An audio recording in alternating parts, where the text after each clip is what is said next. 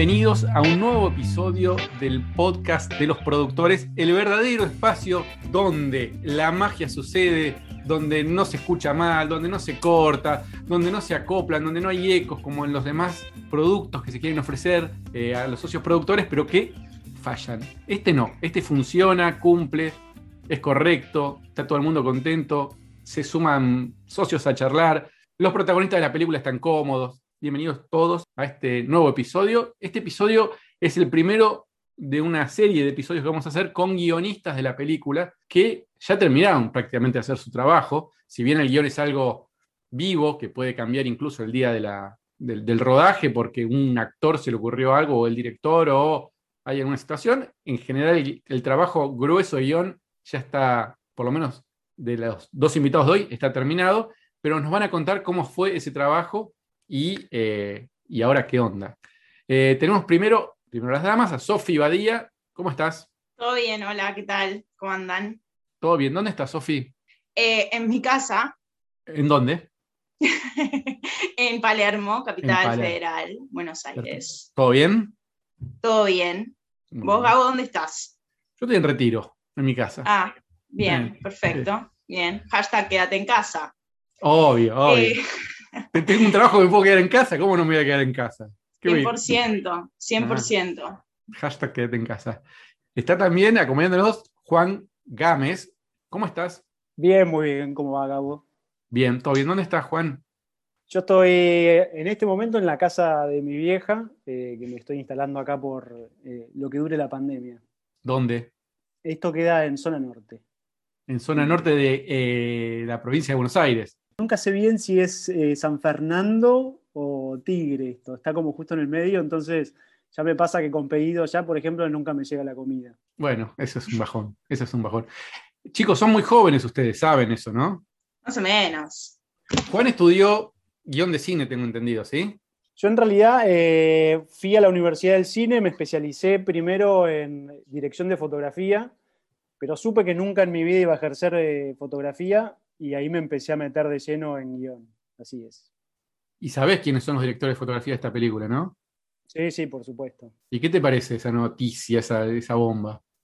Y la verdad que un, lujazo. Eh, al mismo tiempo, como que no me sorprendió, porque, porque digo, qué sé yo, con las cosas que hace Casiari, uno dice, sí, la verdad que puede terminar pasando cualquier cosa. Así que eh, creo que en proyectos como este que suceden este tipo de cosas, ¿no? Tenerlo a, César, la verdad que sí, un lujazo. ¿Y vos, Sofi, no estudiaste cine?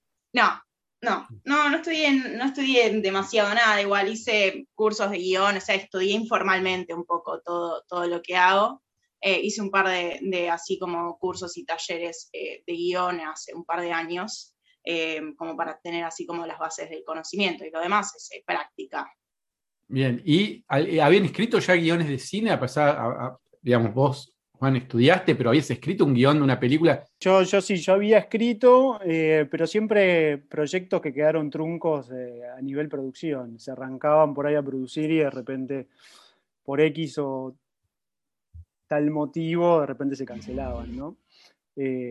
así que bueno, contento de estar de estar participando en un guion que pareciera que va bien encaminado. ¿Sofi? Eh, yo nunca, no, es mi primer proyecto cinematográfico, así profesional y no profesional también. Nunca había escrito un guion de película, sí, algunos capítulos para algunas series de proyectos propios, digamos.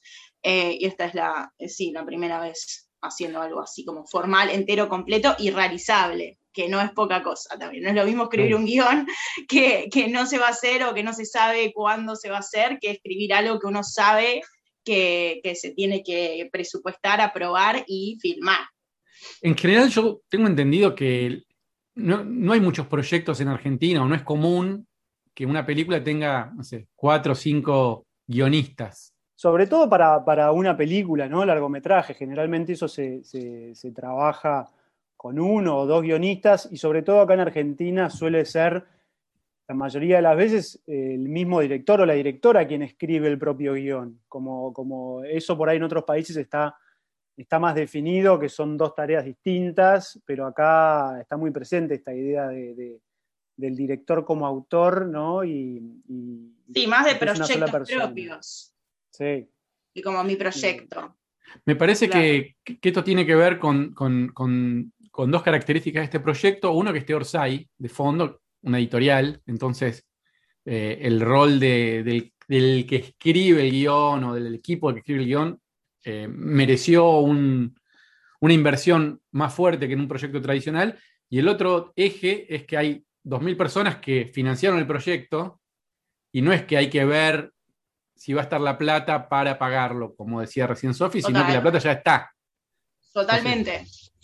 Eso, hace posible, eso hace posible que el producto para mí pueda ser mejor, porque primero tenemos más y mejores guionistas, y además, por ejemplo, podemos darnos el lujo de poner el mejor actor, no el actor que va a convocar y vender entradas, sino el actor que es el mejor para ese papel, o la actriz. ¿Qué opinan de esto? Por un lado, tener la, plata te hace poder tener también tus caprichos dentro del proyecto, es decir, lo puedo hacer como quiero y no me tengo que adaptar como algo eh, que sí o sí después tenga que funcionar para, para poder conseguir la plata, eh, o que le tenga que gustar a alguien que tiene la plata, ¿no es cierto? Como que es acá directamente como es algo que le tiene que copar a la audiencia, a la misma audiencia que después va a terminar consumiendo eso. Eso está bueno pero por el otro lado también tener la plata y antes, eh, para, digo, pensando como más ya como del lado de, armar el proyecto, em, también es como es, una responsabilidad en cuanto también a, las limitaciones de eso, ¿no es cierto? Eh, porque no es que uno está escribiendo solamente eh, el guion en el papel y bueno, y después, y después vemos las locaciones y después vemos que, ¿no? Como que hay algo donde, que también, digo, sea un proceso que ya está pautado en continuado, bueno, se termina de escribir una versión del guion, ya pasa a ser presupuestado, como todo muy fluido, eh, donde ya como una cosa se alimenta a la otra, pero en realidad está bueno porque no te hace perder el tiempo tampoco, o que tengas que ir para atrás y decir, bueno, tipo esto que flashé en el guion o cuando estaba escaletando, no puede ser así, como que sucede medio en el mismo movimiento. Decir, che, esto chicos, como no, no, va, eh, como no, se puede filmar acá, tenemos que conseguir algo que sea posible. Em, dentro de más o menos lo que podemos googlear también, un poco, ¿no? Como eso. Bien. Eh, me parece.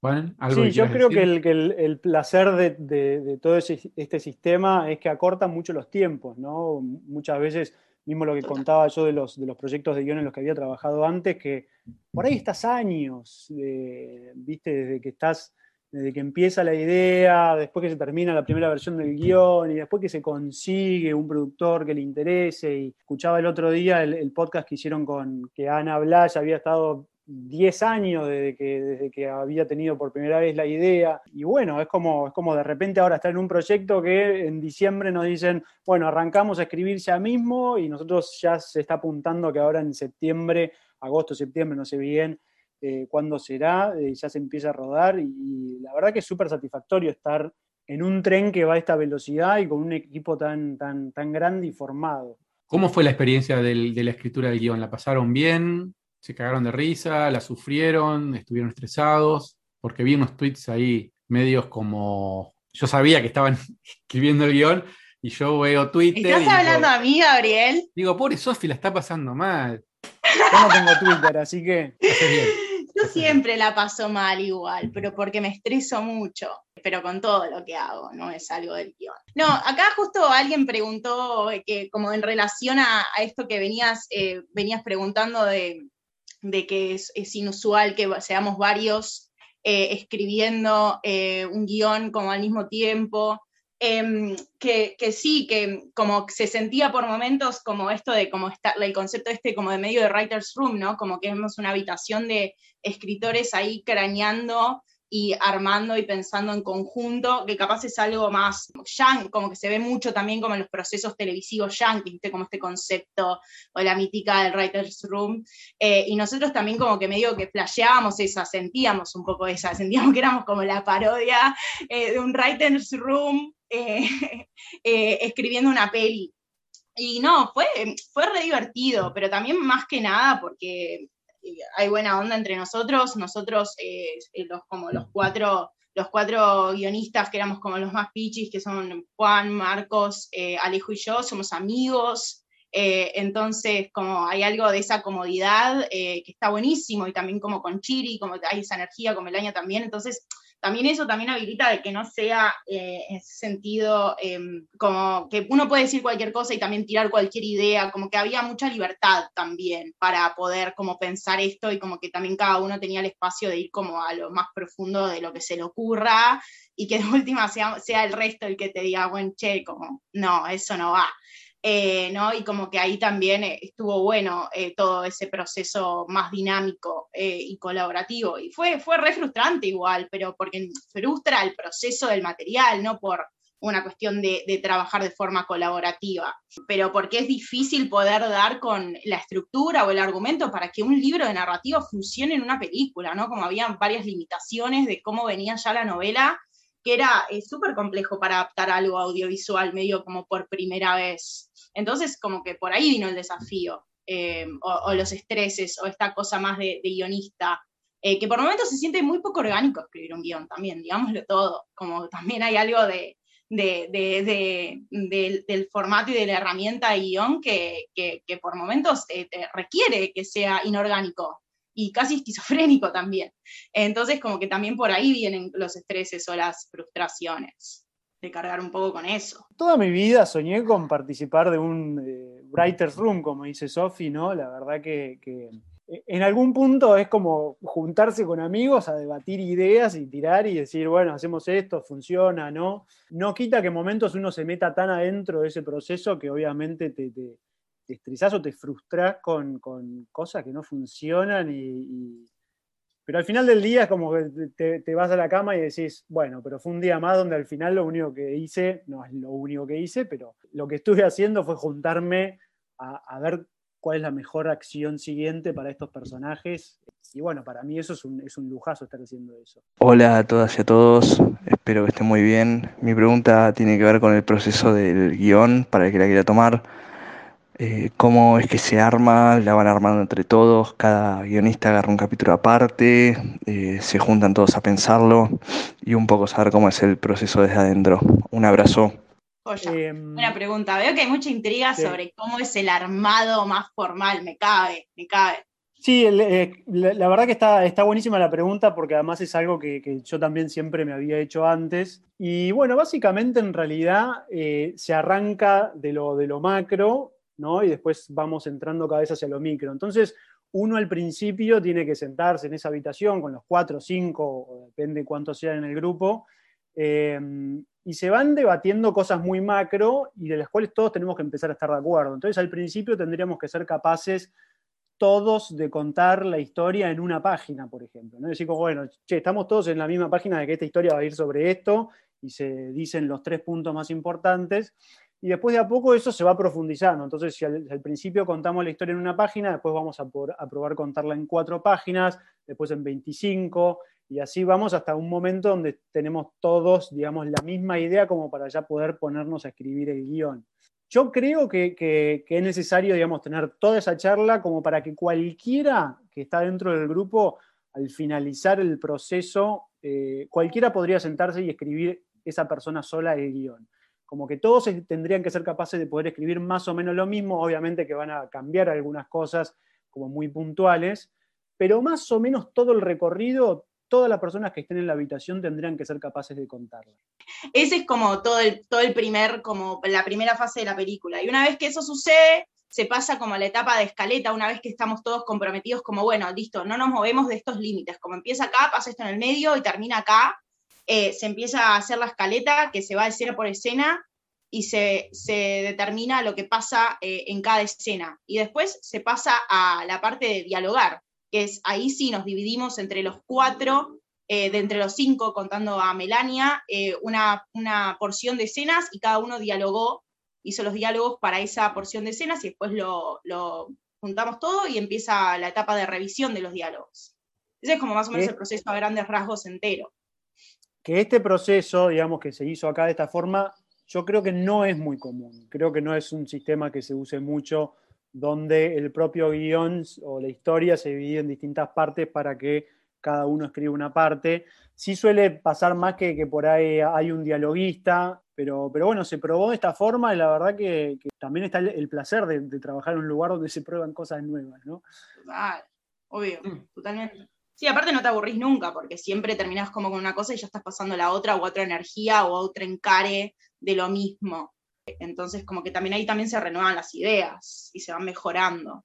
Para productores y productoras de la Uruguaya, lo que yo quería saber era cómo tenían pensado manejar el humor y cómo lo iban a respetar, dado que tiene muchísimas cosas la novela que se pueden salvar y, y que se le puede ir poniendo pimienta con esa parte del humor. Nada, eso nomás, saludos. Muy buena pregunta también, todo lo que nos interesa. Eh, el humor fue difícil, eh, la verdad. Sabíamos de entrada que queríamos que, que, estábamos escribiendo como una, algo, una comedia en realidad en definición, ¿no? Como que no íbamos a escribir un dramón, que íbamos a escribir una comedia, pero ese tono de comedia, que es bastante sutil porque no llega a ser una comedia 100%, o sea, no, no termina de ser un género de comedia total, eh, fue difícil de calibrar.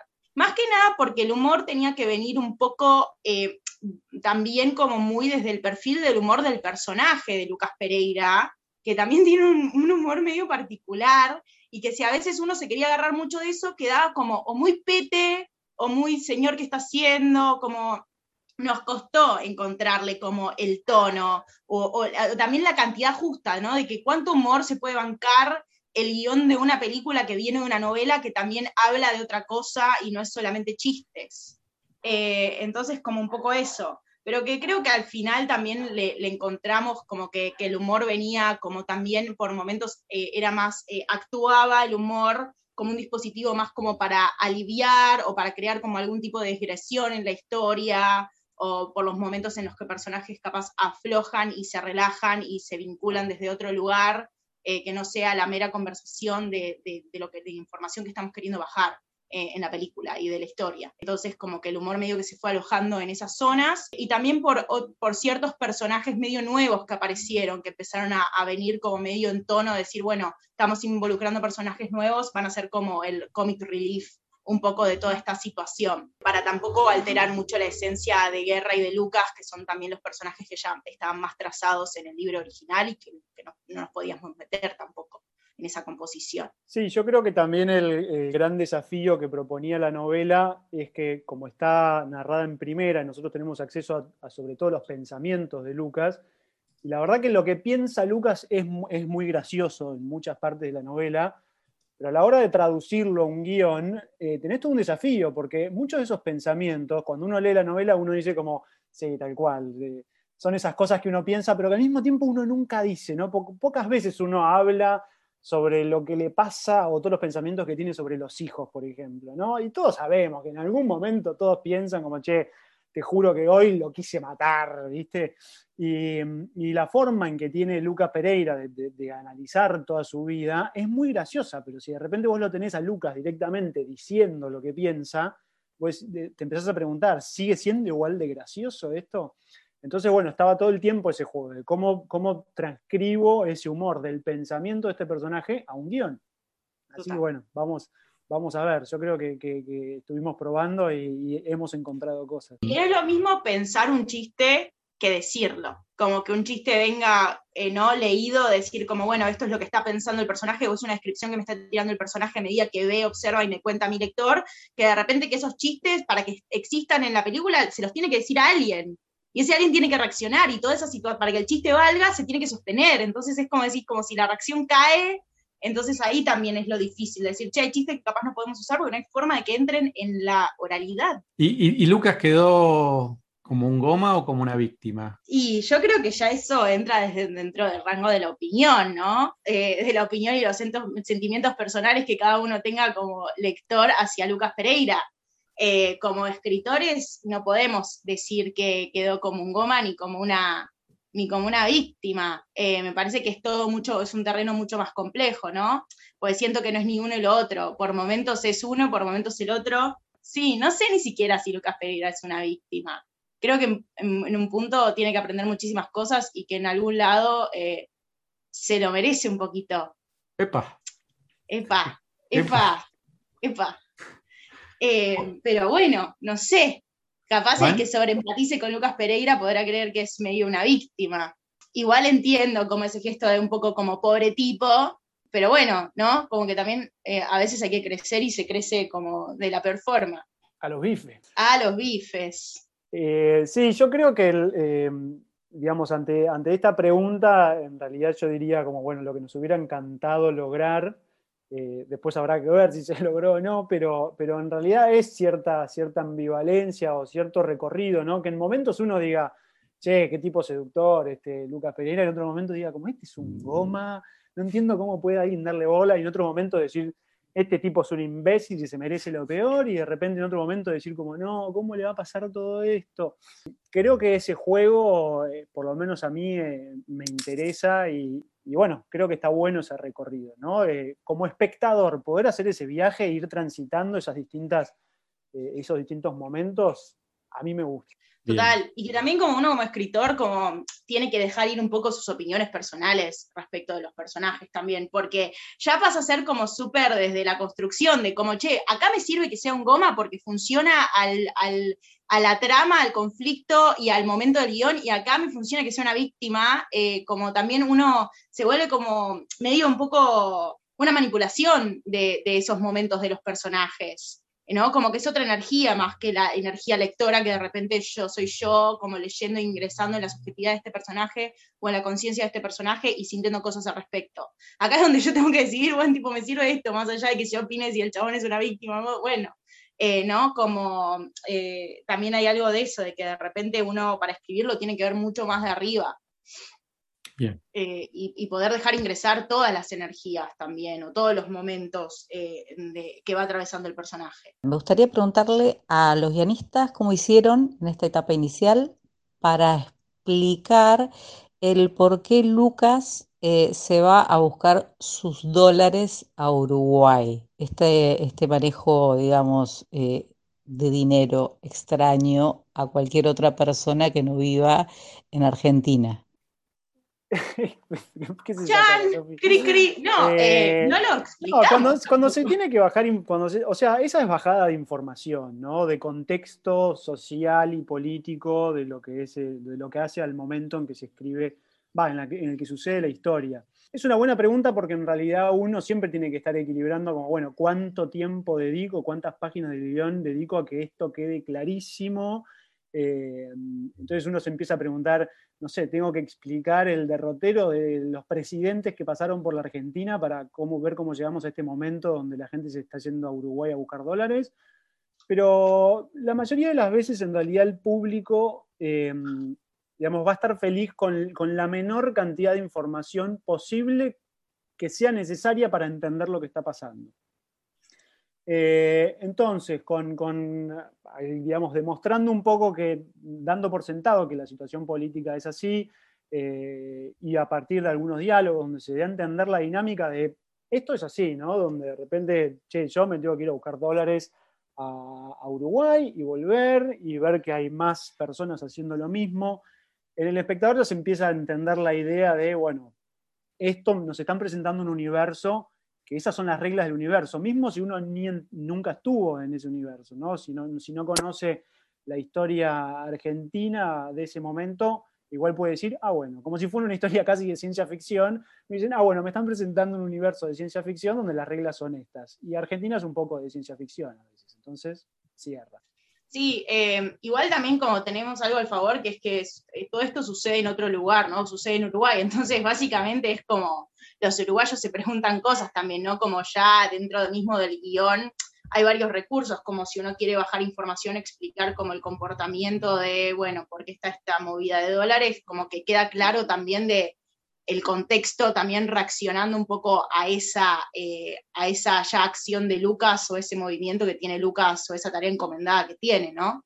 Entonces, como es, eh, creo que también como digo, esto extrapolando un poco el recurso, es como, bueno, cómo uno puede mostrar también la información y no solamente contarla diciendo, ah, venís a buscar dólares porque tal cosa en tu país, que el cosa, no, entonces como lo vamos mostrando en una composición de varios elementos. Y que también hay algo de la naturalidad de cuando uno ingresa a un universo ya eh, arrancando como con cierta dinámica, uno también lo toma por, por como cierto, ¿no? Dice, ah, bueno, mira como hay una oleada de argentinos que está haciendo esto de ir a buscar dólares, como bueno, están en esta. Eh, no sé si tampoco necesitamos tanta eh, explicación de decir, bueno, como es por esto, esto y esto. me parece que la novela igual en la novela lo explica, en un momento dice, viste que no sé quién le comenta a quién, no me acuerdo, no lo leí tantas veces como ustedes, pero hay un diálogo que le dice, viste cómo es que, los argentinos que si les depositan en su país, el gobierno les, cobra muchos impuestos, ya está aclarado ahí. Exactamente, exactamente. Bueno, es como transferir esos momentos de forma camuflada y con estilo a, diálogos o momentos en la película donde por contexto eh, eso se va, se va entendiendo. Hola, ¿cómo andan? Soy Ignacio, productor asociado en Capital. Y mi pregunta para los guionistas era si se basan en alguna teoría o en alguna estructura para pasar los eventos de la Uruguaya al guion cinematográfico. O si se basan por lo que dice Chiri al final. Muchas gracias. Sí, la palabra final la tiene Chiri eh, porque es el showrunner y es como el dueño de la película y después él puede hacer obviamente lo que quiere. Si hay procesos intermedios de debate y discusión con Chiri, donde también mismo Chiri pichea su idea y nosotros le decimos, bueno, no sé, no la vemos funcionar por esto, por esto y esto, y lo mismo de nosotros, nosotros hacia, hacia Chiri y hacia, eh, eh, sí, em, no, la parada final obviamente la tiene la persona que hace la, versión final, que en ese sentido, y que corrige, que edita, que en ese sentido es Chiri, pero sí hay como muchas instancias de que para esto funcione y avance de etapa, un consenso general donde no necesariamente palabra final, pero donde sí más o menos todos vemos a grandes rasgos a esta versión que estamos manejando funcionar, donde nadie tiene como un pero eh, o viene como con una objeción de, justificada y argumentada de por qué hay algo que no está funcionando en el guion. Sí, eh, yo creo que está buena la pregunta porque eh, yo también me preguntaba eso antes, que era cómo, cómo hace, digamos, un grupo de distintas personas que vienen con un trasfondo de por ahí distintas escuelas de lo que sería escribir un guion, ¿no? Está lleno de, teorías de cómo se debe escribir un guion. Eh, pero al final te das cuenta que hay gente que divide la estructura en tres partes, hay gente que la divide en cinco, hay gente que la divide en 37 puntos que van de uno al otro saltando y que si no tenés el punto 36, tu película falla. Eh, pero al final lo que te terminás dando cuenta es que en esa charla en que estamos todos en esa habitación charlando, va, ahora con la pandemia estábamos todos en cada uno en su habitación, pero estábamos todos charlando, es que mm, al fin y al cabo hay algo que, en ese diálogo que se va resolviendo y que no hay teoría previa que, venga a solucionar todos los problemas que pueden surgir. Eh, entonces sí, Chiri es quien tiene la palabra final, pero porque siempre en todo proyecto se necesita una cabeza que diga, bueno, vamos por acá, tenemos que tomar una decisión, vamos por acá, ¿no? Eh, porque si no son horas y horas y horas y horas de, debate que no llegan a ningún lado. Entonces, tenerlo a Chiri que diga, bueno, vamos por acá, eh, eh, eh, es fundamental. Muchas veces también pasaba que por ahí Chiri decía alguna idea y estábamos nosotros para decir, no, esto no me cierra, y, ahí Chiri decía, no, es verdad, media hora tampoco me cierra. Entonces es la dinámica del equipo es fundamental para darse cuenta dónde están los huecos y las fallas de guion más allá de cualquier teoría de guion que uno pueda tener. Em, bueno, acá hay algunas, muchas preguntas en el chat de los productores, en el chat en el Zoom. Por ejemplo, mm, preguntan si Daniel Duarte si quedaron conformes con el resultado del laburo hasta ahora. Sí. yo la verdad que sí, quedé muy conforme y a, ver, siempre sabiendo que es una primera versión, ¿no? la, la, primera versión uno la entrega ya sabiendo todo el, que se va desarmando. Es un muñeco que uno cosió así, hasta sin aguja por ahí. Eh, pero, pero sabe que de ahí se puede trabajar bastante. De hecho, bueno, súper contentos ahora también que se sumó eh, Josefina Licitra también a esto, porque uno dice, bueno, ahora sí, definitivamente eh, con Chiri, Josefina, Ana, y la verdad que todo el equipo que se, que se va armando, esto, este primer borrador llega a buen puerto seguro. Sí, viene gente que nos va a hacer quedar bien. Eh, sí, obvio. Em, también hay algo de que, bueno, esta escritura así tan colectiva, em, como que uno no importa demasiado, ¿no? Como que uno en sí, como escritor, es más como que puede colaborar uno al proceso y la instancia que le toca, y que después también eso va a ser reescrito, sobre reescrito y sobre reescrito muchísimas veces, incluso eh, cuando se esté filmando. Eh, entonces, como que hay algo de, tampoco casarse tanto con el guion en el sentido de las palabras que uno puso en el papel, sino es que más un proceso de eh, pensar eh, las ideas y, las situaciones y lo que sucede, ¿no? Como que la escritura también viene como muy por ese lado. y creo que si, hay algo que va a quedar de, de nuestra colaboración en el guion, es como esa primera energía, capaz no tanto los diálogos y las cosas que nosotros después escribimos, que fue como una instancia muy borrador para también probar si funcionaba eh, en diálogo lo que nosotros habíamos planteado eh, como estructura y como escaleta. Eh, y que después eso se va a ir mejorando y se va a ir particularizando cada vez más y se va a volver mucho más interesante de la mano de José y de Chiri. Justo ahí preguntaba Facundo Muñoz, ¿cómo se dan cuenta que algo no funciona? No funciona, se siente raro, eh, eh, decís como no me imagino a Lucas haciendo eso, no me imagino a Guerra haciendo eso, diciendo esto, eh, ¿por, qué, si, ¿por qué haría esto si después va a hacer esto? no sé, como te suena raro, ¿no? Es algo como intuitivo en lo que no funciona. Uno lo ve y responde genuinamente a, mm, como es eso, eso es, desarrollar la intuición y, y hacerle caso a tu primera reacción también. Eh, de que, che, cuando yo leí esto me pasó esto concretamente. Evidentemente hay algo que no funciona de eso. Puede ser una cosa chiquita que se cambia y uno lo salva esa situación, o quiere decir directamente, bueno, hachazo, tenemos que buscar otra cosa porque definitivamente no va. Eh, ¿no? Como que hay muchos niveles de no funciona también, matices. También preguntan mucho sobre eh, que los hechos son en la primera década del 2000 y si hay alguna fecha explícita en el guion o si se ambienta eh, en esa época? ¿Cómo se ve reflejado eso en el guion? Preguntan entre Rodrigo, María Soledad, bueno, varios. no, em, eso, sobre todo yo creo que la ambientación, eh, esto que, hablábamos antes, ¿no? Hay cierto contexto respecto a, lo que estaba pasando económica y políticamente en Argentina, pero después yo creo que la ambientación a la hora de ver la película lo que más se va a ver es, por ejemplo, en el vestuario o o bueno, no sé, la música. automóviles o lo que es ya más el, set. Em, que eso generalmente, a menos que dramáticamente cumple una función, por ejemplo, un modelo de auto muy particular que uno diga como, no, sí, ese modelo de auto necesitamos tener, generalmente en el guion uno no, no, va a detenerse a, explicar o a contar todo lo que se ve exactamente, ¿no? Em, ¿cómo, era, La, por, ejemplo, cómo era la aduana de buquebús en aquel entonces? eso en el guion yo no me voy a poner a, explicarlo cómo era exactamente. De hecho, todavía ni siquiera está definido que vaya a ser en buquebús. Total. primero si va a ser en buquebús, después si el buquebús va a ser buquebús real o va a ser una adaptación. Después si no va a ser en avión. Está, difícil el tema. Buquebús particularmente. ¿Fue difícil incluir vocablos uruguayos en el guion? ¿Cómo lo hicieron? La verdad que en este momento nosotros ni nos metimos en eso. Eh, Perfecto, me Digamos, eh, ante, la velocidad de lo que teníamos que entregar como primera versión, sabíamos que de hecho la estábamos pifiando.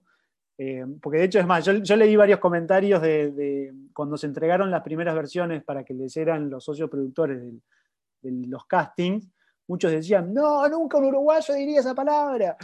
Em, y sí, no, por supuesto, esa no fue, no, fue la búsqueda ahora para nada, porque no teníamos tiempo para investigación nosotros ahora en esta primera, eh, en este primer borrador, digamos. Sí, igual eso me parece que, es algo, es algo que se puede adaptar fácil, porque... Sí, totalmente. Eh, por ejemplo, a la hora de dialogar, sabemos que hay palabras que se usan acá en, Buenos Aires, que, que, allá nunca se van a utilizar, pero lo que importa es la esencia, como para que por ahí hasta la actriz misma es la que dice a ver, yo que soy acá, no, jamás lo diría eh, claro, palabra. Claro, Claro. Sí, sí, aparte de eso ya es como un trabajo de voz mucho más particular, que es un trabajo más de localización, como a mí como escritora no me cambia eh, lo que yo quiero que el personaje diga o que necesito que me diga, si tiene un vocablo uruguayo, argentino, etcétera. Eso después se particulariza para el momento y ya también es un trabajo más orgánico, creo, de eh, también quien sea que, que interprete ese papel.